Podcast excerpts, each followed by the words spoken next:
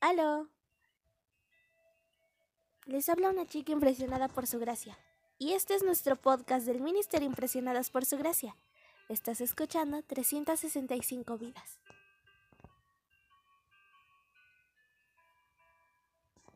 Seth. Adán volvió a unirse con su mujer y ella tuvo un hijo al que llamó Seth, porque Dios me ha concedido otro hijo en lugar de Abel, al que mató Caín. Génesis 4:25. Hasta el nombre de Seth recuerda a Abel. Daría la sensación de que nació no como el fruto del amor entre Adán y Eva, sino porque como Abel murió, alguien tenía que ocupar su lugar. Seth es un personaje bíblico que me hace pensar en los niños que sienten que nadie los tiene en cuenta. Apuesta que sabes de lo que estás hablando, porque seguramente tú conoces a alguien así, o quizá eres una de esas personas. Te aseguro que la situación no es tan complicada como podemos llegar a percibir a veces. Primero y principal, Dios te ama, te conoce y se preocupa profundamente por ti tanto que si hubiera sido el único ser humano pecador en la historia de la humanidad, Él habría enviado solamente a su Hijo para salvarte.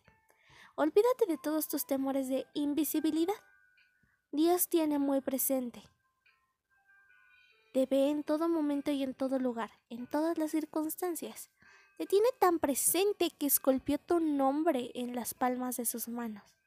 Sabe cuántos cabellos hay en tu cabeza, cuáles son tus más profundos sueños, lo que más anhela tu alma. Es una es, en una esfera más humana te puedo asegurar que hay gente para quien tú eres importante. Es más, hay gente que es influenciada por ti, para bien o para mal.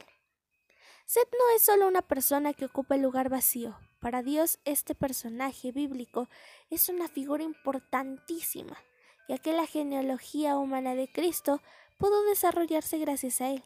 Seth es el comienzo que Dios utilizó para que su plan de salvación siguiera en curso. Cuando parece que no hay opción, que el futuro es negro y está absolutamente comprometido, Dios levanta a un pequeño o a un gran Seth para decirle al mundo entero que hay una nueva posibilidad. Sed es la ventana que Dios abre al ser humano cuando el pecado quiere cerrar todas las puertas. Sed es la demostración más clara de que Dios no se da por vencido para salvar a sus hijos. Como Sed, Dios te necesitaba a ti para que su plan en este mundo pudiese llevarse a cabo. Deja que Él te lo demuestre hoy y te guíe por los mejores caminos. Gracias por escucharnos en este bello día.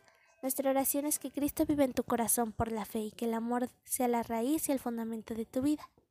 Y así puedas comprender cuán ancho, cuán largo y cuán profundo es el amor de Cristo. Chao.